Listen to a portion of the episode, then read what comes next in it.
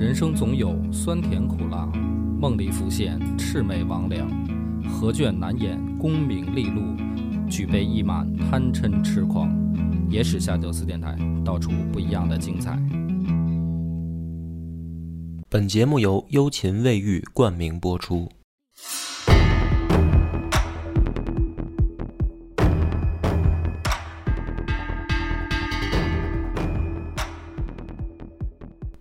欢迎收听《野史下酒》，我是主播恶霸波。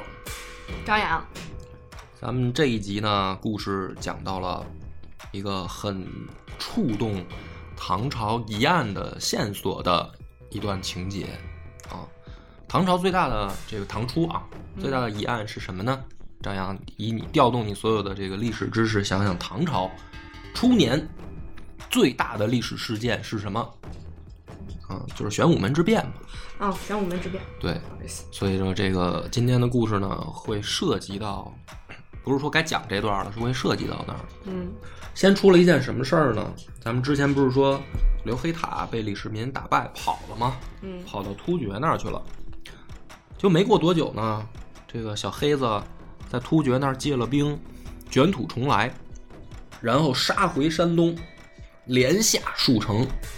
当时的这个李神通吓得自知不敌，知道打不过他，嗯马上就给长安写信，说赶紧派兵来支援我，啊，不然这个山东的局势可能会控制不住。那么当时呢，这个朝廷也很重视，立刻下令淮阳王李道玄为河北道行军总管，会合邢台民部尚书史万宝，两个人一同去讨贼。这个时候呢，李道玄十九岁，是一个年轻的将领。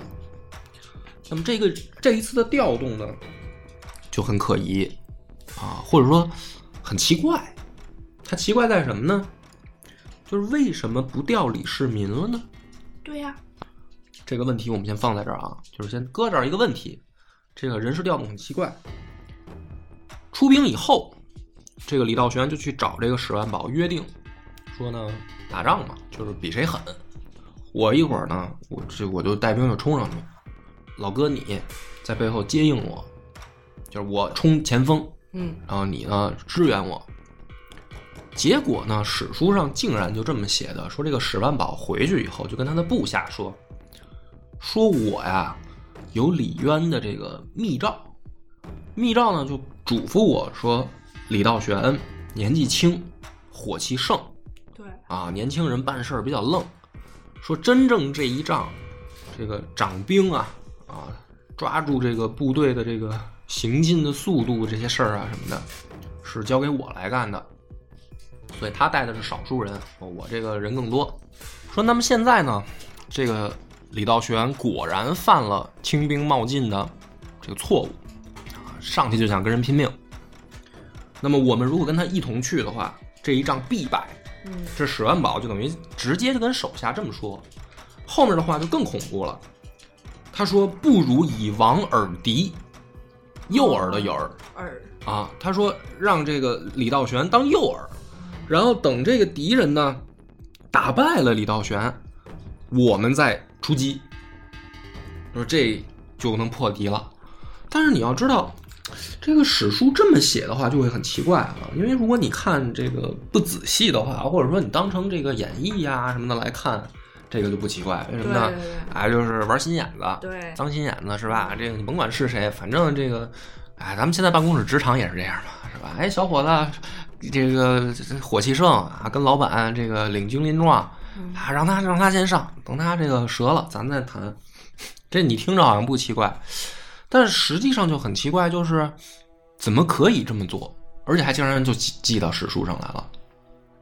因为你要知道的是，你这个属于呃兵家大忌啊，嗯，你就是等于卖队友了，对呀、而且他还是一王爷。嗯，他的身份是个王爷，对啊，李道玄是王爷呀、嗯。啊，你对于李家子弟敢这么对待，还还跟自己手下就这么说，直接说了还，说不好听点，这个都有点欺君之罪，因为你没有手谕，或者说这个密旨什么的没有，你自己瞎编的。这史万宝还挺勇敢，竟然就这么做了。结果是什么呢？说李道玄带着大兵往前冲击的时候啊，正好路过一片沼泽地，然后李道玄就说快速渡过沼泽地，结果呢，过了一半儿的时候，刘黑塔率着漫山遍野的骑兵就杀过来了，直接呢就把李道玄给围了。围了以后呢，李道玄很猛，就是试图冲破敌人的包围，但是呢，就是敌众我寡，冲了几次都冲不出去。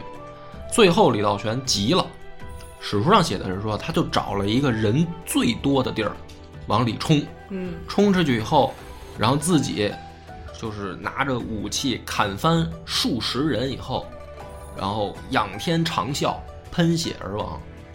就是他已经不是突围了，他最后的这个对他最后这个举动就是说，今天我既然死定了，嗯我就能杀一个是一个壮烈的，啊，然后就冲进去，就跟敌人要同归于尽，然后最后喷血而亡。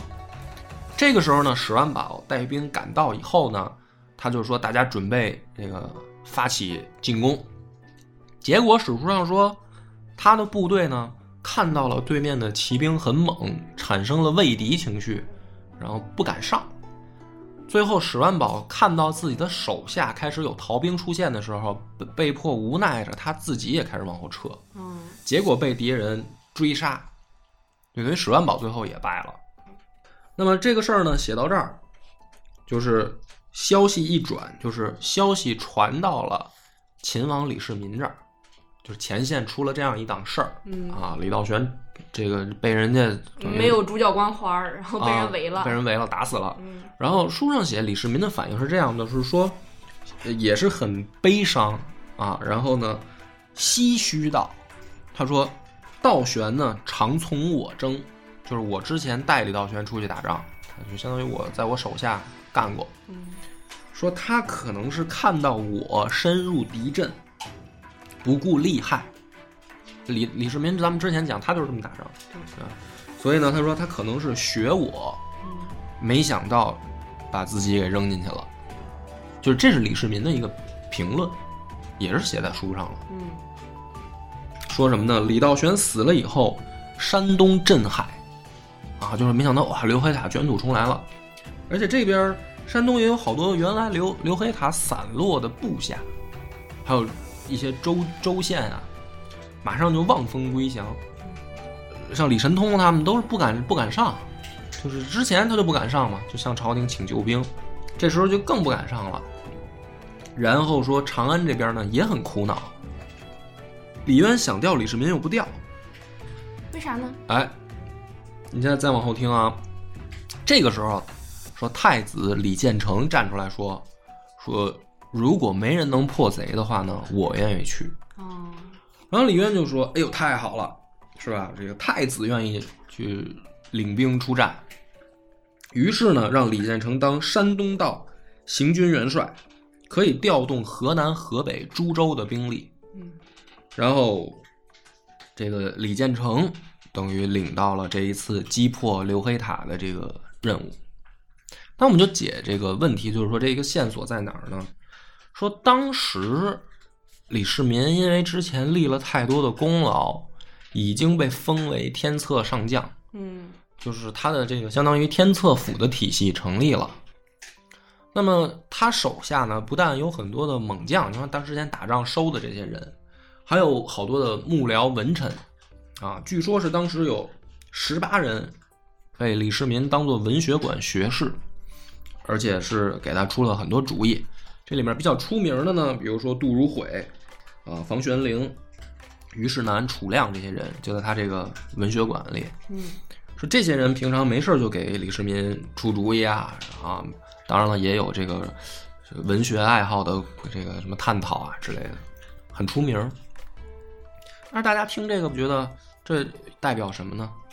啊，这个有什么可奇怪的呢？对呀，嗯，首先呢，在当时的这个礼堂里面，它实际上呢有了三个可以单独行政的体系，一个是李渊自己，嗯他是皇帝啊，他的命令是可以行使的。李建成作为太子，有的时候也监国哦啊，就是当李渊吃喝玩乐的时候，有的时候李建成也监国啊，也负责一些具体的行政事务，所以太子这儿也有一个体系。结果呢，李世民因为打仗这些事儿，他的天策府也有自己开府治事的行政体系，而且还有这么多能人，文臣武将都有，所以这个在当时就是一个很尴尬的局面，三套行政体系。然后呢，当时呢就出了出了事儿。这个事儿的起因呢，史书上说，我觉得这这个唐初的这些史书都不可信啊。他他他这么说的，他说，呃，首先呢，李建成跟李元吉两个人就担心老爹有易储的想法，就是会不会有一天让李世民当太子。说他们俩有这个担心以后呢，就一块儿的去排挤李世民。哦，说你这个苗头已经出现了啊。那么说具体排挤用什么方法呢？说他们喜欢联络后宫，啊，就是李渊的这个宠妃，他们去跟这些嫔嫔妃聊的比较好，哦，让这些嫔妃呢去李渊枕头边上吹这个枕边风，用这种手段。然后这个事儿呢，就出了两件事儿。第一个事儿是什么呢？说当时呢，李世民的这个打完仗，然后觉得李神通立了好多功，嗯，于是呢赐李神通很多田地，据说呢也是有这个几十亩。这个时候呢，说出了一个事儿，就是李渊的一个宠妃张婕妤，他爹也看上这片地了，就让张婕妤呢去跟李渊要。哦，然后李渊呢不知道这个地已经被李世民赏给了李神通了，于是就答应了这个请求。然后这个妃子的爹呢，就等于拿着这个皇帝的这个手手可许可来领地的时候呢，李神通就不给。哦，李神通就是说，那我先得到的许可是从天策府那边发出来的，就是李世民的授可，那你得有个先来后到啊。于是呢，这件事儿就被反着又捅回到李渊那儿。李渊呢，就把李世民叫来说骂了一顿，嗯，就说：“难道我的命令都不好使了吗？对，啊谁是天子？对，就谁谁是皇帝啊，对吧？爸爸这这点事儿不明白吗？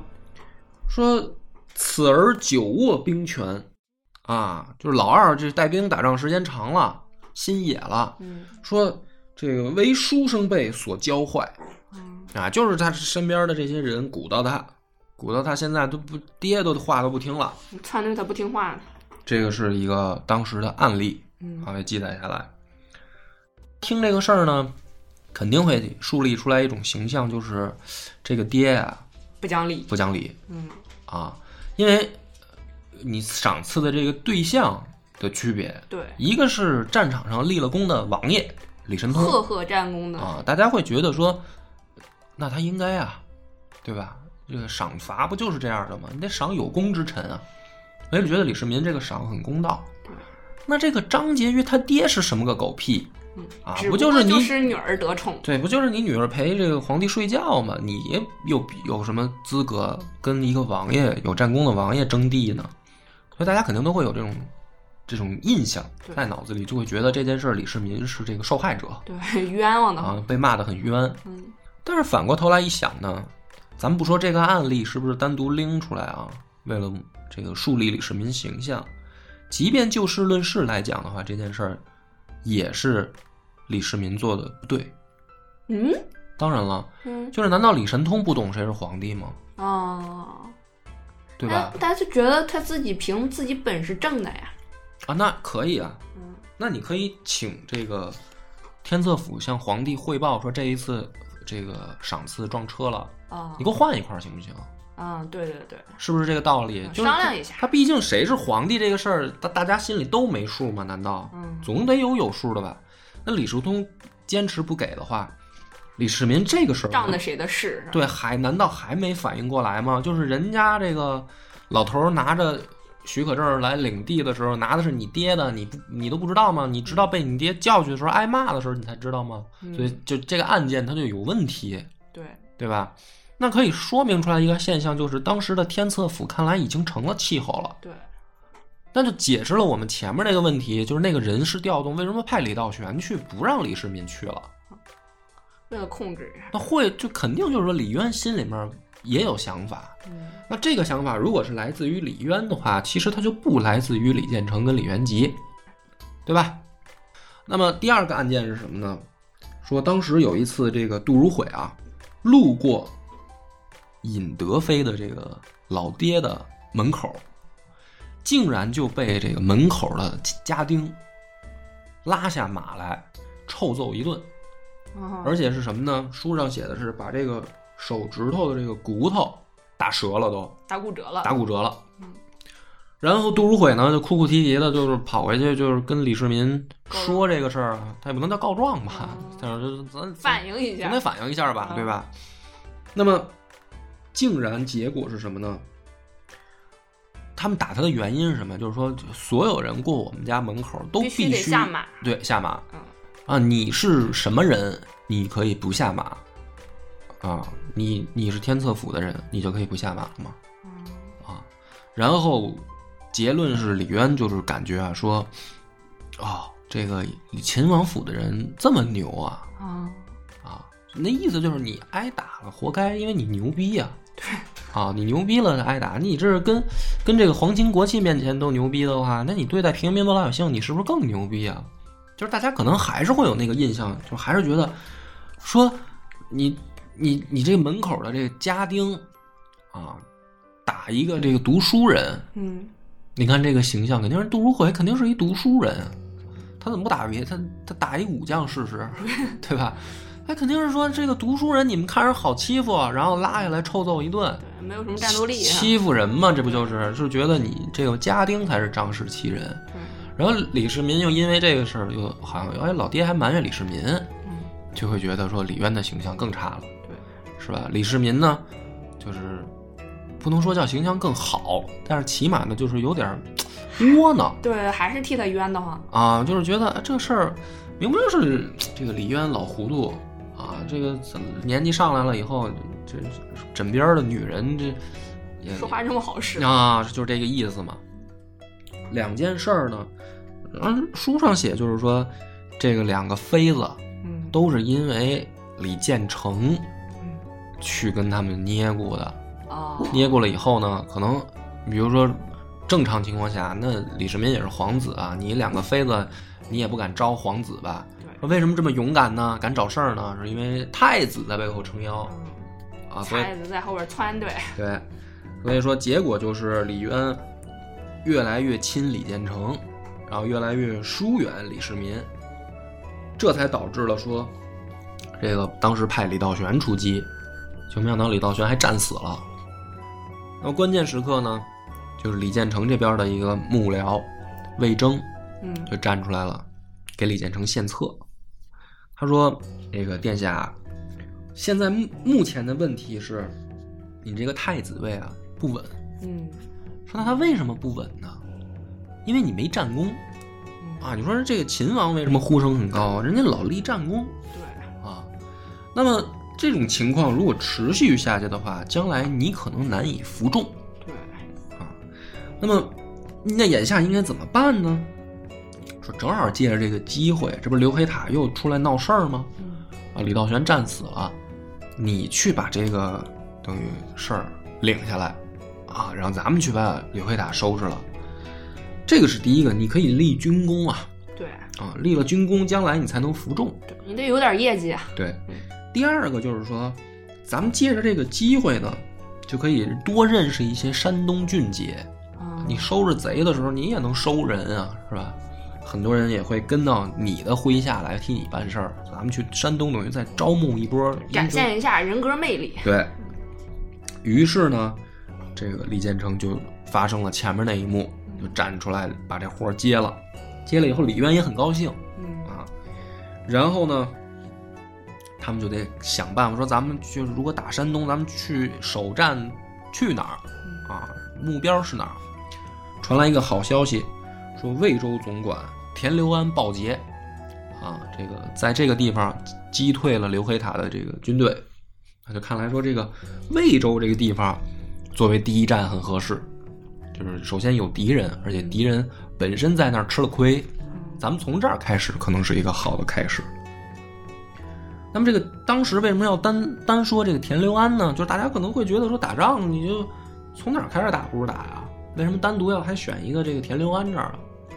就是因为当时山东很多郡县啊都又反去跟刘黑塔了啊，啊，就他等于他进攻他没有首先的立足之地，有一些个别的地方，即便说没有明着说跟刘黑塔，但是当地的这个地方官、地方长官他自己心里头虚，他会担心下面的人可能哪天突然就反水了，嗯。所以呢，这些地方长官对下面人都不信任。那如果这样地方大军去了，可能仗还没打呢，自己这边就先有奸细、内讧啊，什么乱七八糟的事儿就出来了。半夜给开个城门啥的，哎，所以一看说，哎，这个田六安不但能防守住敌军，嗯是吧？还成功了啊！这个看来他这儿应该战斗意志很坚定。很坚定，我们拿他这儿作为第一站，看来靠谱。那这个田六安是怎么做到的呢？他那儿也有这问题，嗯他手下也有人想投降刘黑塔，他呢有一天就把大家都叫过来，就是宣誓宣誓一样或者说叫这个跟大家摊开了说，嗯。他说，首先我们是朝廷的人，嗯。我们这个是礼堂的人嘛，啊，我们这个打退刘黑塔叫打反贼，对，是吧？那你要跟着刘黑塔干呢，你首先从这个正义上来讲，你站不住脚。对，道义上你站不住脚。对，那么说我也知道手下有些兄弟可能有想法，对，说没关系，有想法的啊，田某的人头在此，我不拦着兄弟这个发家致富，是吧？你要真想发家致富，跟着反贼干，你就来取我项上人头啊，然后你去献给刘黑塔。嗯，看能不能换个官儿做。对，嗯这个手下的不管是将官啊，还是老百姓啊，知道这个消息以后呢，首先就呃很感动，就觉得这个田大人是真心相待。甭管他就是这套好江湖啊。就你甭管他是作秀还是怎么着吧，就是，毕竟他是说出来了，他没跟你藏着掖着。因为好多当时这个山东的地方官是我防你啊，啊，可能你本来没想当反贼，对对对，然后我防着你我把你当贼防着，这就很让人讨厌嘛。嗯田大人说：“我这个跟大家都明说了，嗯，是吧？你们要想反，你就来杀我；如果你们要不想反呢，咱就好好抗敌啊。”对，大家就很感动，还真有一个这个一门心思就想造反的，啊，啊，最后被田六安知道了嗯。那一般情况下，这种人应该怎么办呢？宰掉呗，对啊，逮起来，对吧？就是提前发现，提前宰掉就完了吧。田六安呢是把这个人叫到家里面来，嗯，就苦口婆心的劝他，嗯就跟他分析利害啊，谁是贼是吧？谁是官嗯，啊？这个事儿你得心里先有个数。这刘政治得正确啊，对这刘黑塔他成功不了，嗯你不要觉得他好像来势汹汹的，一时得意。就摊开了推心置腹的说，就连这个人最后也感动了。嗯就觉得这个田大人靠谱，这才是田六安能够稳住局面，而且还击退了刘黑塔的这个部队的原因。嗯，政治工作做得比较好嗯。所以呢，这个李建成他们这一路人马去奔田六安这儿，这个决定就很靠谱嗯啊，就有这个人在这儿已经开拓了一个好的局面了。那么当时呢，据说是交手了几次，刘黑塔的部队也确实不软，嗯两边这个进入了僵持阶段，谁也拿不下谁。这个时候，李建成，因为他，你想他这个作战吧，我且不说他能力如何啊，他毕竟经验肯定也没李李世民丰富对，啊。因为你是因为，总打仗嘛，对因为比较光环是吧？对啊，这个李建成肯定也是经验少，也不知道该怎么办。这个时候，魏征又出来给他献计，魏征就说了一条计策，说之前啊，刘黑塔他们造反，我们的这个政策呢是抓着以后一个不留对，啊，但凡你造反，我就弄死你，嗯包括家人啊啊，，就是一人造反，全家受罪，嗯就这样的一个政策。说现在咱们进入僵持的话呢，不如这样，我们但凡抓着人和已经抓着的人还没来得及弄死的，或者这个家属，因为有的家属不是弄死，有的家属是比如说当奴婢去啊，或者卖掉，嗯或者说流放什么的都有可能。根据这个远近亲疏吧，这些人呢，干脆啊，咱们就把他们放回去，啊给他们一条生路。这些人放回去以后呢，山东会有这个消息流传出来，说政策变了，嗯。就是你参加过刘回塔的部队也没关系。对，不用一条心。啊，只要你现在是吧，洗心革面，重新做人。啊，重新做人，对，嗯。那么政府还是给你一个机会的。对给你一条生路。哎，李建成就采纳了这条计策以后，果然很好使。嗯，就是刘黑塔那边很多人啊，纷纷的就就等于跑了，呃因为好多人谁也不想当反贼。对，就说白了，好多人之前加入他，嗯有一部分人原因就是什么呢？就是说我之前可能跟刘黑塔干过，嗯，那这个政策是这样的话，刘黑塔抓着我也活不了。对我也我也死定了。结果现在发现风口变了啊，政府给机会了，于是好多人就跑了。跑了之后呢，刘黑塔就很尴尬了。嗯，第一个呢，人越来越少；第二个呢，粮食也越来越少，嗯好多人不支持他了。对，于是呢，这个仗呢，反正是越打越不利。最后，刘黑塔决定干脆呢跑，就是他知道已经大势已去了，也不得人心。跑了之后呢，李建成就开始派自己的部将穷追猛打，嗯，就是不给你留痛打后路落水狗。对，等到刘黑塔跑到饶阳的时候，据说从骑只剩百余人嗯，没多少人。啊，就几万人的部队，只剩几百人了。然后呢，这个饶州刺史叫葛德威，葛德威呢一看这个刘黑塔带着几百骑兵跑到自己城下呢，开城相迎，啊，就这帮人还在底下琢磨呢，说能不能给我开门啊？对啊，说咱进得去进不去啊？啊，而且开了门以后，刘黑塔还琢磨，嗯，说这个进去以后靠谱吗？这支不支持自己啊？会不会给自己设一鸿门宴？对啊，结果葛德威呢就说：“哎呀，大哥你放心啊，这个我是真心实意想跟你干，还是进来以后先休息休息吧。嗯”结果呢就是鸿门宴嗯，给摁那儿了。啊，就把刘黑塔给摁了。摁了以后呢，就送到李建成这儿。李建成呢，按照正常来说，你就是送回长安嘛。对，送回长安，一个是请功，一个是怎么发落交给皇帝。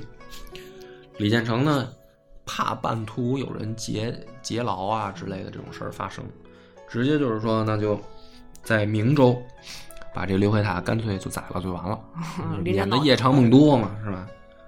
说这刘黑塔死之前呢，就感叹，感叹说：“哎呀，说就是这些这个高雅贤这些人误导我，没想到今天我走到这一步、啊！就他们之前不是高雅贤带着人去家里面然后劝他嘛，对啊，说你再起兵嘛什么的，刘黑塔就完蛋了。完蛋以后呢，消息就传回这个长安，长安这边就很很高兴嗯啊！你看这个老说太子不行，嗯，太子，你看这事儿干的多漂亮，是吧？一去就解就解决了。李建成自己也很开心啊，这有业绩了。啊，对，有业绩了。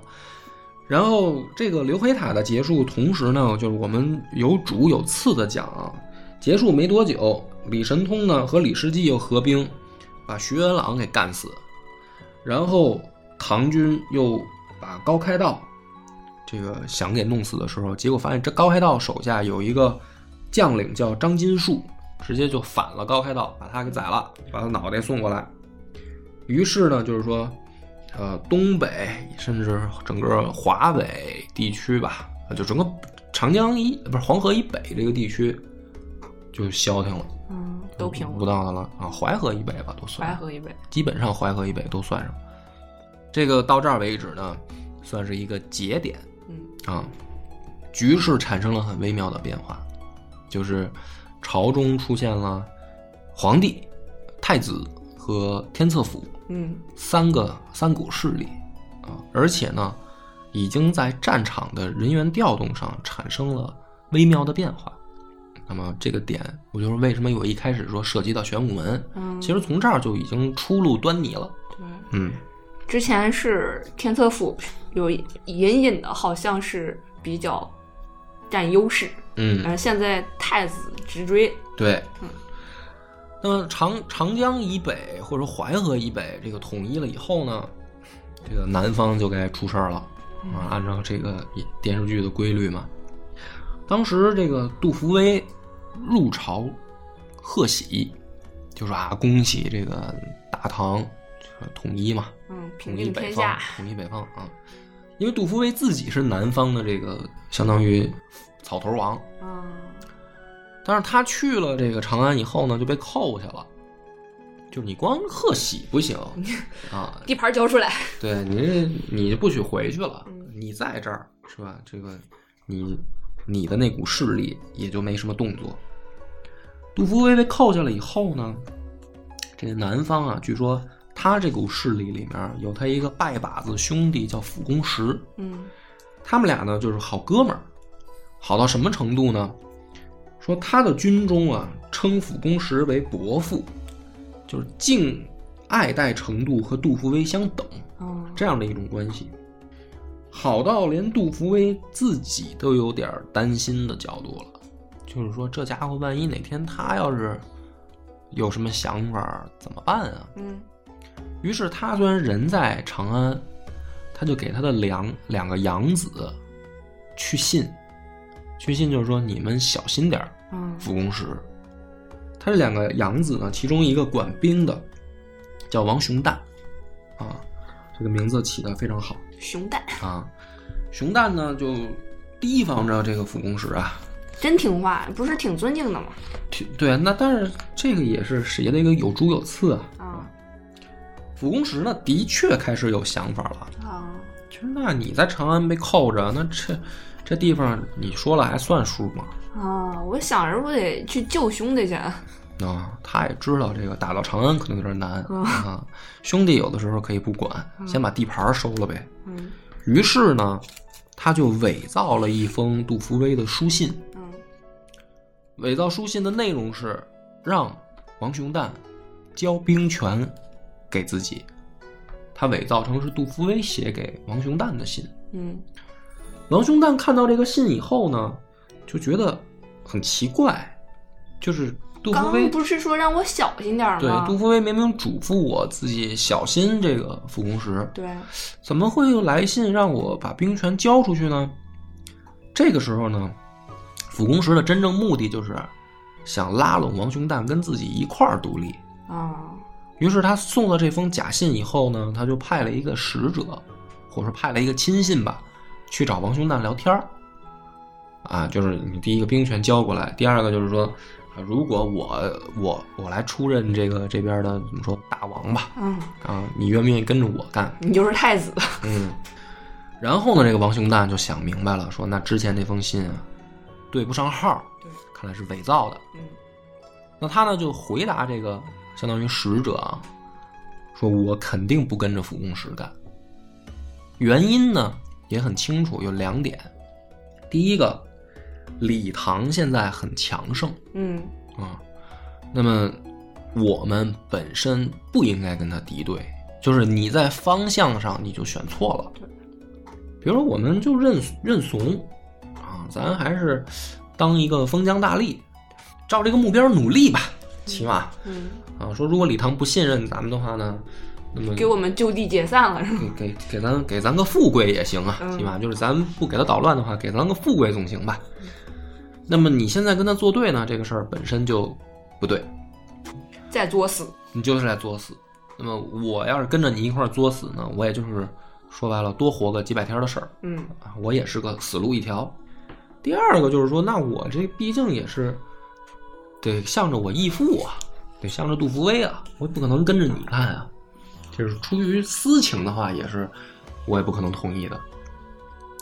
于是呢，傅公石就把王雄旦宰了，啊，然后自己就独立了。独立了以后呢，他还真敢称帝，直接就称帝了。称帝了。多少人啊？他不是称王称帝，他当时控制了整个这个长江下游地区啊，啊，中游地区不是让李靖已经平了吗？嗯啊，他是控制长江下游地区。那么当时呢，这个朝廷听到这个消息以后，就是就就别聊了，是吧？既然你这么勇敢开始吧。啊，咱们就既然你已经开始了表演，那么我们也得相对的配合上啊。嗯于是呢，就发了四路大军，先是命令这个李孝恭嗯率周师啊走江州这条路进攻，嗯然后命令李靖从岭南进攻宣州，然后怀州总管黄君汉出乔乔伯，齐州总管李世济出怀泗，嗯等于从四个方向吧，同时出击长江下游地区的这个给包副攻石啊。那么结果是什么呢？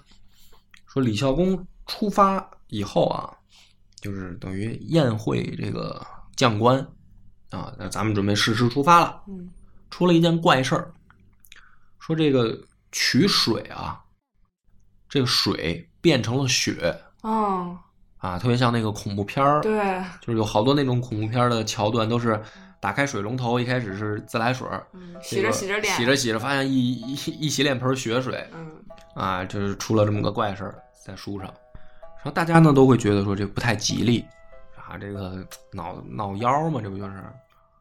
结果呢，李孝公哈哈大笑，谈笑自若，然后呢，他跟大家就说啊，说这个是辅公石死定了的征兆。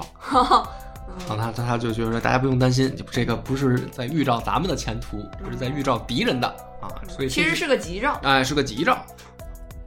于是呢，大家一听说，哎呦，原来是这样啊！反咱们反正还人嘴两张皮啊，怎么说有理？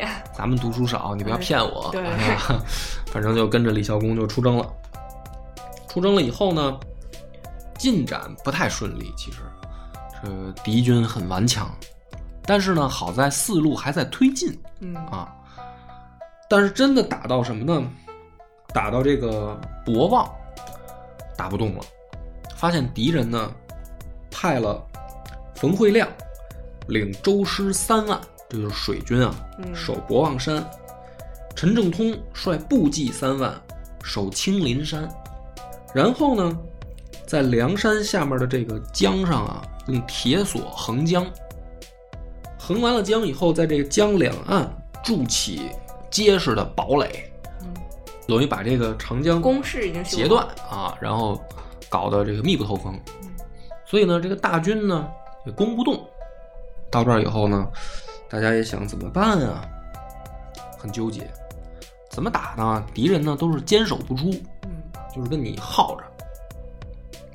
于是这个时候呢，就开作战会议吧。然后李孝公就把大家都叫来说：“那就咱们出出主意吧。嗯然后碰到眼前这个硬骨头，怎么啃？谁来啃？”结果诸将呢，都统一出了一个建议啊，就是说，不如我们绕过这儿，直逼丹阳，就是去敌军的大本营。嗯然后，如果我们拿下了他的大本营，这个地方其实就不攻自破了嘛。守也白守了，嗯，所以这一招可以叫什么釜底抽薪吧。那么，李孝恭当时也觉得说这事儿很高妙啊，符合兵法。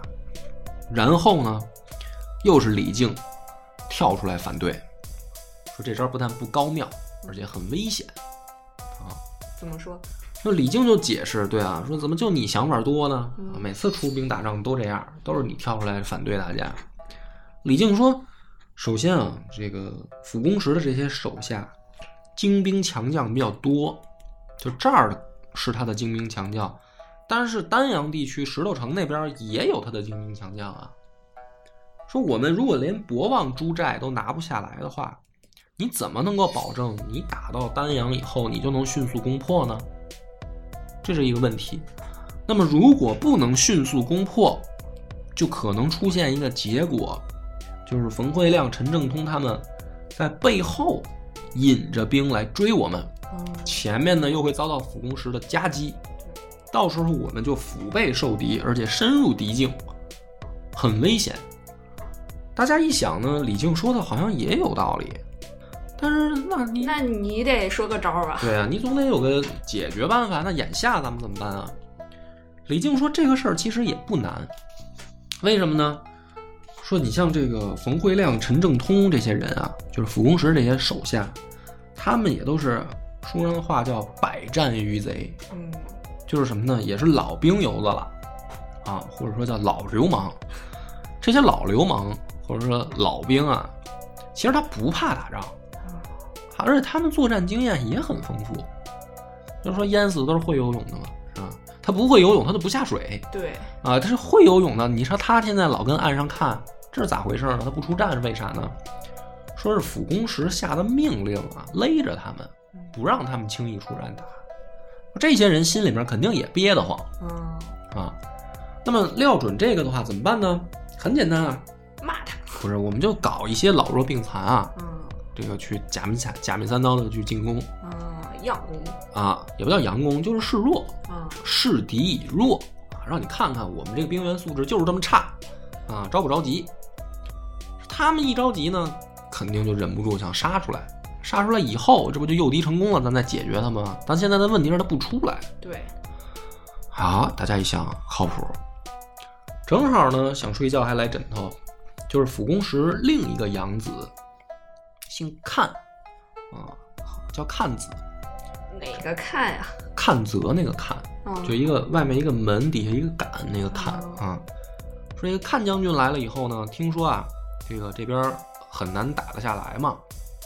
他呢，本身是杜伏威的这个养子，所以在等于这个军队里面也很有威望，跟王雄旦一样。王雄旦不是被宰了吗？嗯听说这儿有问题以后呢，就从首都赶过来支援。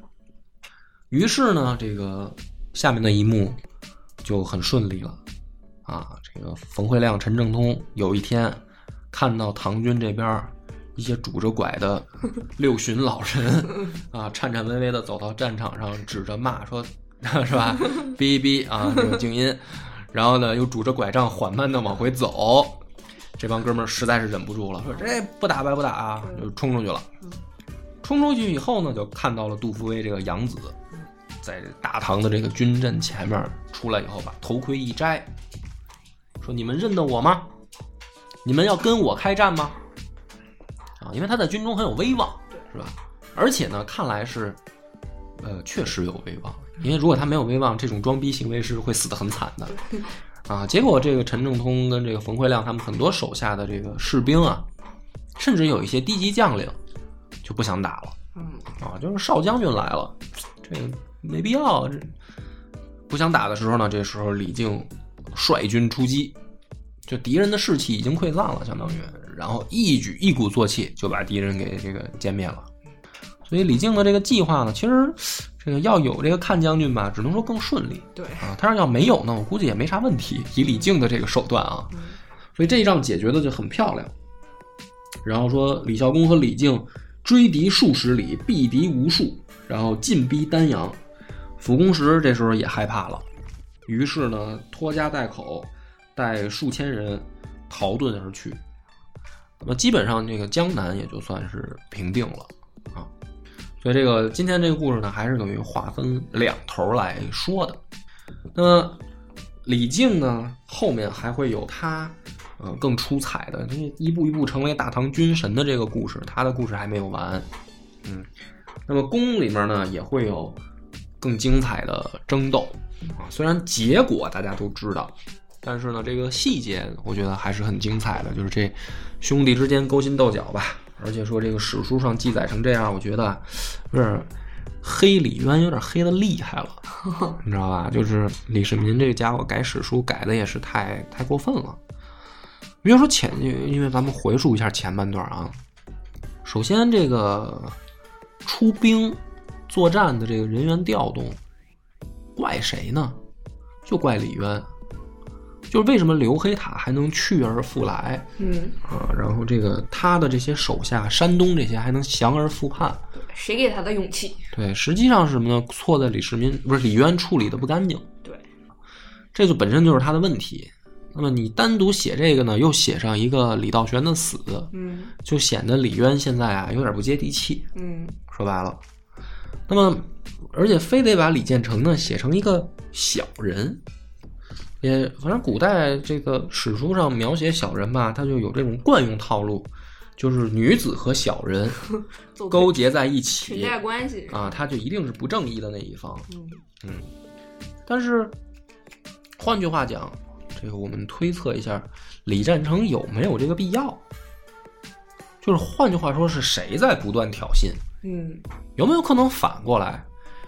会不会是天策府的人在不断挑衅，对，而李建成还没搭理他们？也有可能吧，我觉得。嗯，我根红苗正，对吧？对就是差点业绩的事儿。因为呢，史书上还有一种更可怕的说法，就是说，李渊曾经同意过李世民说，将来仗打赢了，我让你当太子，说说过这种话。啊，然后呢，说是李世民啊，坚决推辞，就说别别别别别啊，这个还是给大哥吧，让大哥当太子吧。然后说这个太子的位置才落到了李建成头上。嗯。那这个事儿呢，我们就要说，你去抹黑李建成吧，如果嗯、呃你说他没有军事才能，那就是说你彻底就是说他一仗都打不了呗。对，那他能平刘黑塔这件事，就说明人家有有才能、有能力，对吧？